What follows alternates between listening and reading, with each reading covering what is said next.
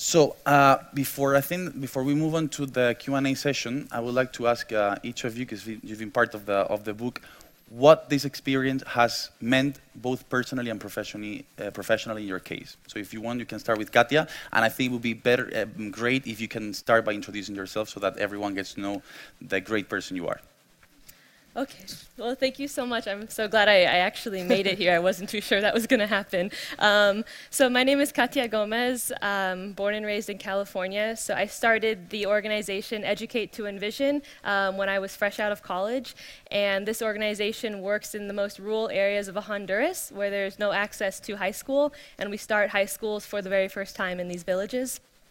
Um, the, I, where to go with my experience of okay um, so my experience contributing to this book um, to pangea has really been um, it's helped me to understand how i came and, and why i even decided to, to start the organization because it helped me to realize that the people that have inspired me the most have been those students in those communities who have never seen the inside of a high school classroom before the students who are every day hoping for an open door. And I was so fortunate myself to have that open door as a college student, volunteering abroad, traveling, and to visit areas where people, young people my age, could only dream of going past sixth grade um, but who had that desire and into their late 20s, into their 30s, waiting for a chance to be the first in their communities to go to high school. So being able to contribute to this book reminded me of, of why I do this in the first place. I think that we can all say that it's a 24 7 plus job that we do here, but when you're reminded of that first moment that you were inspired, that's really um, what, what keeps me going, and I'm sure what keeps everyone going. So this book really helped to re- reinforce that for me. Great. Mohammed? Much like Katia, really, uh, writing the book was a moment of reflection. You know, you, you spend like so much time always stressing about what you're doing, like meeting deadlines, trying to satisfy clients, that you never really have the time to think about why did I start this? Why am I doing this? And writing the book was pretty much a time like where I could sit down and uh, though I don't like writing that much, I don't, I'm not going to say it was like the most enjoyable part of the book, but that reflection was really instrumental. And now that you have a clearer mind why you're doing this, you can easily speak about it for other people, inspire other people to follow suit. Uh, obviously, the, the, the, biggest benefit was meeting these amazing people. Now that I can call my friends, I've never met, met uh, Katia, but like this is the, the first uh, the first time, and I feel that we we're friends for forever. You know, just by reading her chapter and knowing what she stands for, much like uh, uh, all uh, the authors here. So really, thank you for, for that opportunity, and I hope that if anything, I hope each one of us managed to inspire at least one person uh, who managed to, re- uh, to read the book to, to get out there and, and, do something about, about whatever issue they feel really strongly about. Great. Uh, for me, being part here of uh, Pangea and, and uh, the book, it, it, it's amazing. I mean, uh, w- when we met first time, I immediately felt a connection because uh, what I'm doing is to try to inspire people through entrepreneurship and through traveling. And what Pablo is doing here, what Pangea is doing here, is trying to unleash this potential that young people have. So the connection was very quick, and uh, I'm very happy to be here. I'm very honored to be here in the middle of all of you. Thank you so much. Well, I mean, to much of what you've said, uh, I was just a high school student, and one day the people from Pangea called me, and I'd never heard of them, and I said, These people are crazy. and they are, trust me, they're really, really crazy, but in a wonderful way. And both the book, uh, with the support of Aguilar, um, but also of, of my friends, has been incredibly inspiring and a reflection not just on my life, but on how other people lead their lives, right? And I was the epilogue, so I kept asking and said, Give me Katia's chapter, give me Mohammed's chapter, give me Andrea's chapter, give me your chapter, Pablo. And as I read it and I tried to form a conclusion, I was so energized and inspired and invigorated by the fact that change doesn't happen in one way. It's not just being an entrepreneur, although it's a lifestyle. It's also going out to Honduras. It's also planning a conference in Madrid. And the common theme that I saw among my friends was there is no limit, right? Nothing is impossible if you put in the hard work, if you fight for it. And really, I'm very humbled uh, to have participated in the book and, and really to reflect not just on my life, but on your lives as well. And within the I mean, uh, when we get to see your, your talks and, and everything you, you kind of like reflect on, one of the main messages that I took from, from each of you was the importance of entrepreneurship in today's world. But kind of like going, and as you guys define it as an attitude towards life, how uh, important do you think that attitude is nowadays, especially as everything is changing and everything is changing faster and faster uh, uh, every day? How do you think, and we tend to think that the, the money is like what drives the, the world in, in every single factor and, and case, how do you think that attitude is going to replace the importance of money uh, when it comes to redefine and transform everything that happens around us? Who wants to go first? Sure, I'll take a, I'll take a shot. Ladies first. Um, I think that, so when I think of entrepreneurship, um, that's not something that I ever felt like I was born to do. I didn't, you know, grow up thinking that I had the ability. I was actually much more of an introvert. I was very shy. I didn't think that I would be someone who would be out there, you know, knocking on doors, you know, buy my product or do this or give me, you know, donations or anything. Like I was the one who would just much rather be in the background. Like I'll send you an email, you know, I'd prefer to just be behind a screen or so to grow into that role really was out of of necessity. So it was going on to Honduras that, that trip and then realizing that my own weaknesses or what I perceived to be weaknesses, they couldn't stand in my way of helping other people. So I had to just say, okay, you know, I'm not someone who wants to stand in front of a crowd, but if I'm going to make an impact, then I have to say, you know, forget about you being shy. Like it's these are people's lives at stake. These are people who you can really make an impact for. So having the entrepreneurial attitude is something that I've I've tried to also pass on to our students in Honduras as well. So even though they don't have, you know, the startup capital or they don't have the internet even yet, um, a lot of them to research how do I start a business, it's about at least showing them that no matter what, you can be a leader. And so through that, you know, being able to pass on that attitude, as I mentioned, not not the money, but but that that fierce, you know, the perseverance. I think above all else is is what I've tried to pass on. One of the one of the questions that we had to answer when we had all these interviews these two days uh, was, what is entrepreneurship for you? What, what, does it mean for you to be an entrepreneur?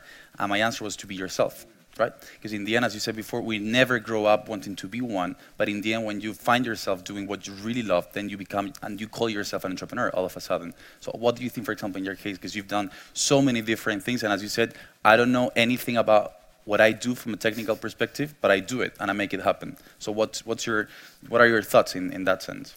No, exactly. I just like to go back to the money versus attitude point. Today, you don't need money to start anything. You can either bootstrap or raise outside financing. I mean, even the most basic things, you can like build an app just by having access to, to a laptop and internet. A kid, probably in a garage in Ghana, has almost the same resources to build a multi-billion dollar company as an engineer in Silicon Valley. Because when you code an app, all you need truly is the knowledge and the attitude to, to, to pursue that, uh, the idea in the first place. A lot of people, they have great ideas but they don't want to go the extra mile because they think that it's going to be too tiring. I'm not going to be able to go out with my friends on, on a Thursday nights. I'm not going to be able, able to meet my girlfriend uh, most of the time. This is the attitude we need to fight because like being the best version that you want to be requires sacrifice. And entrepreneurship is accepting that sacrifice. Sacrifice in terms of sleep, in terms of friendship sometimes, in terms of social life. And entrepreneurs know that that sacrifice is going to bear results. You're sacrificing today for tomorrow. And that's for me, that, that, that's entrepreneurship. That's the right attitude if you want to get out there and accomplish something big. What, what do you think about that? You've, you've been traveling to so many different places where, as you said before, you need to put life into perspective. Mm-hmm. What are your thoughts when it comes to find what entrepreneurship can actually do to create a better world for everyone? You know, in in these days, uh, like I said on my talk, uh, everything is very uncertain, and we, the young generation, we are facing problems that our parents did not face. So everything is new. We need to find solutions. There's no, almost no role models, no examples for us to follow. And that's difficult. And I believe because uh, entrepreneurship for me, as I said, is an attitude, is for you to fight for your goal, fight for what you want. It's not starting business. It could be start a business, but it's not starting a business. And uh, nowadays, with this uncertainty, you need you need to be to become an entrepreneur to make things happen. Even if you want to travel around the world, if you want to start a company, if you want to get a job, there's one job offer, there's 100 guys uh, applying. You need to be different. You need to fight. You need to not just send an email. You need to probably knock on the door and, hey, I'm better than the other ones. I'm here. I came all the way from uh, Portugal here with this, I don't know, this paper, and I'm, I made it to Madrid because I want to get this job. So you need to be entrepreneur in that sense every everyone needs needs to to do it. Everyone needs to go for it. I'm seeing a lot of uh, young people, and uh, uh as Mohammed said, uh, if you want to do it, you can do it. But if you don't want to do it, it will not happen. Absolutely. And Thomas, in your case, after everything you you had to to go through and, and the experience you you talk about before, do you call that, for example, being an entrepreneur, kind of like being able to, to face all those challenges that were absolutely unexpected for you and uh, brought to you a different, like, a, situation that, uh, as I said, was absolutely unexpected and you didn't know what to do, and especially because of your age at that time. So do you think that was, that was kind of like a case of entrepreneurship, for example? Well, I think that's a very interesting question, and I'd never thought of it in that paradigm. Um, maybe, right? But I think what's more important is that it's an attitude to life. And Pablo, the way we decided we wanted to end the book was with the phrase, ahora te toca a ti, right? Now it's your turn. And I think what we hope really is that among the people here, here, and here, a few of you today will go back and scratch down a few ideas, escribir un par de ideas y decir, ¿qué puedo hacer? What can I do with this? Right? Because if we all go home and we just go to sleep, we didn't achieve anything. And if we want to inspire, if we want to overcome both the hardships but also the great things in life, we have to fight. But you have to start at some point. And, and I'm going to say this in Spanish so I think everyone can understand me, but creo que una de las cosas que, que más me ha inspirado de trabajar con ellos ha sido que yo jamás me vi como un entrepreneur. Eh, yo voy a una universidad donde la mayoría de gente eh, la entrenan para ser eh, un empresario, estar en una, grande, una corporación grande, eh, hacer lo que le toca hacer. Y verdaderamente es una inspiración estar con gente que sabe salirse de la caja, de pensar de maneras diferentes, de maneras críticas y afrontar los problemas que no solo tienen ellos delante, sino que tienen otras personas. Y yo, sé que también hay personas mayores aquí. Por favor, inspirad a la gente. Eh, que seáis mayores no quiere decir que ya se haya acabado todo, que penséis solo en la jubilación, que tenéis mucho que aportar también, eh, de verdad. Pero, pero de verdad, eh, you guys need to inspire, and you, you need to inspire yourself, and you need to motivate yourself, and, and you're the only one who's going to be able to do it. That takes us to, to the next question that I wanted to, to do. It's like here, as Tomas just clearly said, we have young people and not so young people, let's put it that way. And if it had to be like a, a couple of recommendation or, or, pieces of advice for them, one for, for, the, for the younger generation and one for the uh, a bit less uh, young generation, what would you tell them? Both to parents, grandparents, whatever, and to those that are, that are part of our own generation, what would you tell them if you, I mean, now that you have the chance to, to kind of like tell them something about, don't do this, do this, go for that, don't, don't, don't don't be afraid of failing, as we always say, but what kind of things would you tell to, to, do, to both sides? I'll take uh, that uh, first. Uh, I'll address the, the, the, old people in the room. The less young. the less young. the less young. Um, so most of you, I believe, had dreams when you were young. You wanted to be something. You wanted maybe to be a pilot. Maybe you wanted to have your own business. Maybe you wanted to be an artist. But you decided to take a job. How much did they pay you for you to drop that dream? How much did that first job, how, what was that salary that you got that put you in, the, in that state of mind that I'm going to put aside my dream and I'm going to work for these guys? And think one second, is that what your dreams are worth? Were you paid 5,000 euros, let's say, a month? Was that how much you, you were going to accept to, to, to, to give up on, on your dreams? Dreams are priceless. So never settle for, for just a salary. Never, if you feel that you're going to be happier by doing what you love, then drop everything and do what you love. We only have one lifetime. Why waste it on, sex, on building someone else's dream? Why waste it? And then, like 10 years from now, 20 years from now, all you're going to be left with are regrets. Not like how much money you made, but what could I have done differently? It's never too late to decide, I'm going to follow my dream. Regardless of my age, I'm going to do it.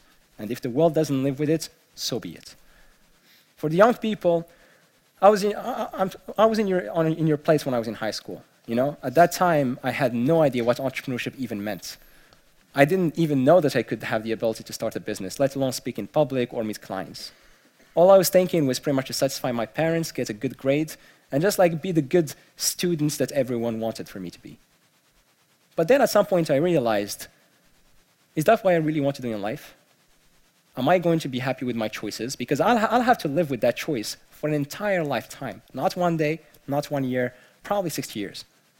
Are you ready to make that gamble? Or are you going to say no?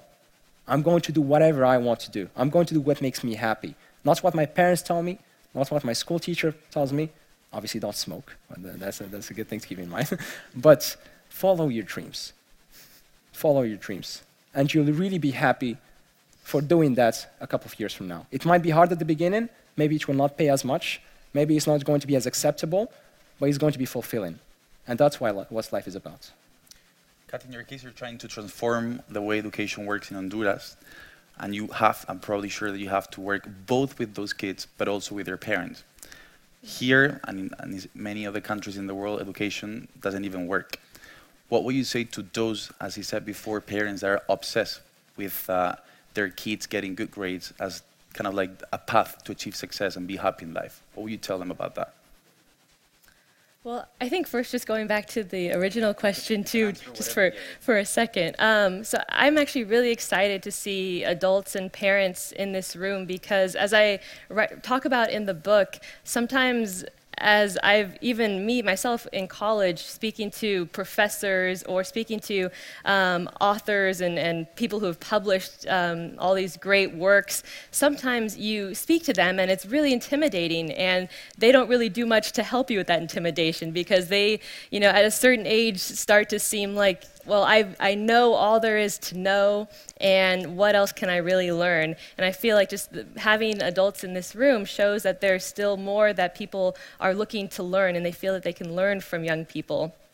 And I think that that is, is a culture that I would like to see, you know, more widespread throughout um, the adult in, in the world because, I mean, whether or not you have a, a, kid approach you who went to an Ivy League school, Stanford, Harvard, or whether you have a kid who approached you who never graduated high school and they want your advice on something, you know, how do you interact with that person? Do you prefer to speak to the person who only went to the Ivy League school, or do you open yourself up to young people in general who are looking to you as an older person, a mentor, um, for, for advice? So I think keeping that, you know, um, not having that judgment on who comes to approach you as a young person, being able to have the knowledge and not hoard the knowledge, but to possess it and to share it with younger people. Um, so moving really, uh, okay, so fast forwarding back to Pablo, your, your actual question.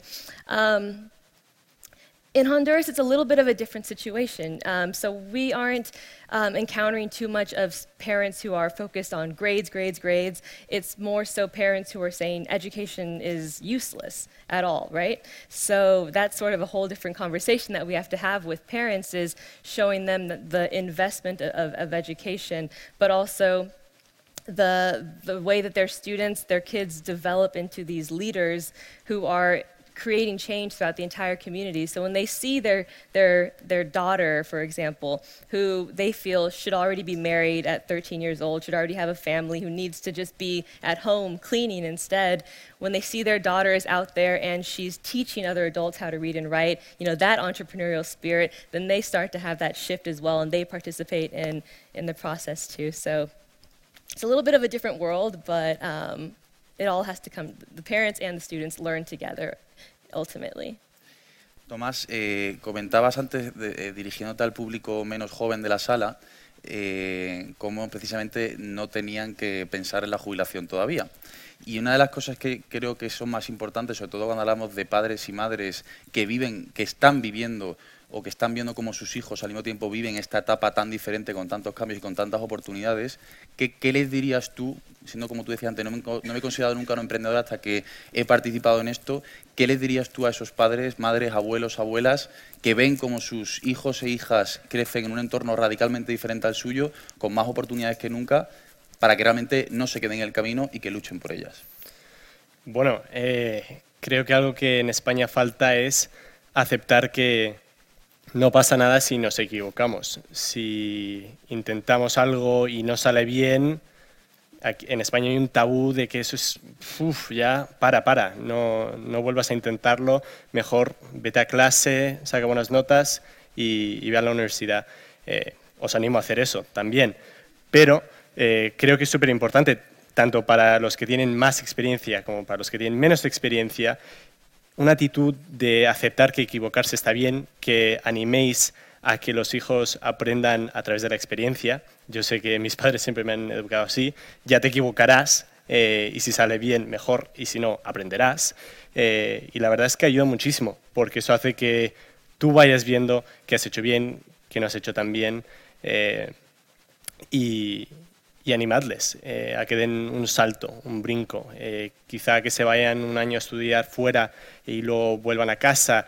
Eh, no sé, hay, hay, mil maneras, pero creo que hay que salir de la mentalidad de que solo hay que ir a bachillerato, solo hay que ir a la universidad y que hay que estudiar una cosa solamente. El mundo es muy, muy grande, hay muchísimas oportunidades fuera y dentro de España y también hay que enfatizar eso, que, que, en España hay muchísimas oportunidades muy diferentes.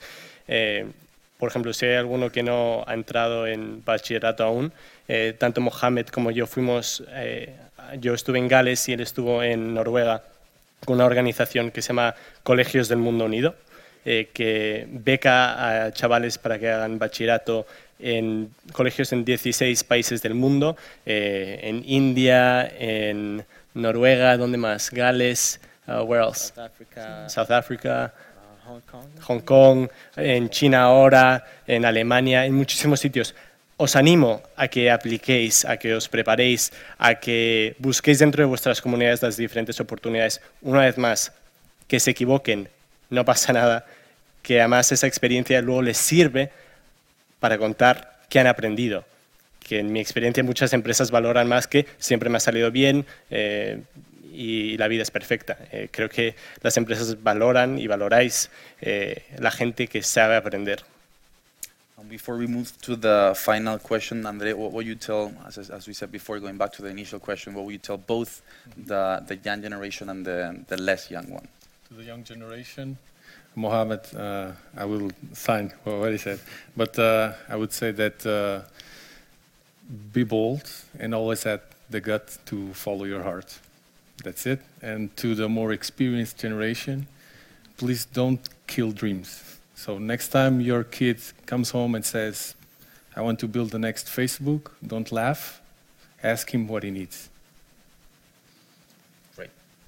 So if you guys want, because uh, I think it's that's going to be the, the, the, best part when we get people to ask you uh, any questions or any doubts that they might have, I would really like to, to finish this panel with a very very short a message, kind of like a tweet pitch, saying uh, kind of like the world that we have in front of us and everything we can do if we do have, as he said before, the nuts to, to go for it. So like just a very final, uh, short, uh, inspirational message. Kathy, we can start with you. if okay. you want, I mean, if not, we can move to that side. oh, no, I'm up for the challenge. Okay. Um, I will take something that I, I included in the book that I, I try to remind myself of all the time, and that is we are all here and, and, we are you know, educated people and we're aware of what's going on in the world. We're global citizens. I would say that it's so easy to become, so we're holders of knowledge, and it is so easy to become hoarders of knowledge that we forget to share that with others because the road to entrepreneurship can be a selfish, lonely one when in fact we should all be bringing up each other with us. So when you go on your path, whatever that is, wherever your passion takes you, bring others up with you, and that way the impact that the world feels will be that much larger. Thank you. Ahmed? The world is, is full of problems, issues, conflicts, debts, disasters. If you just like watch the media, you think that The, the end of the world is tomorrow. You know, you have no kind of reason to, to be optimistic. The young generation today are the hope we, we need. Give us a reason to think that tomorrow can be better. Give us a reason to believe again. Thank you. Uh, so I'm going to repeat uh, a quote that I've said during my presentation because uh, all over the world and in all the people that I've met, I realized that there's one thing in common in all those 143 people I've met. They all uh, look, when, when, whenever, whatever the problem is, they look for solutions. And nowadays, there's a lot of problems. Once again, the way we face the problems, the attitude we have towards the problem, it's what makes the difference. Okay, so that's my final message. Intentadlo, equivocaros, intentadlo otra vez y equivocaros mejor. Y así un día llegaréis a ser como Mohamed, como André, como Pablo, como Katia, eh, porque eso es lo que hacen ellos. Muchas gracias. Bueno, un aplauso si queréis para todos ellos, antes de nada.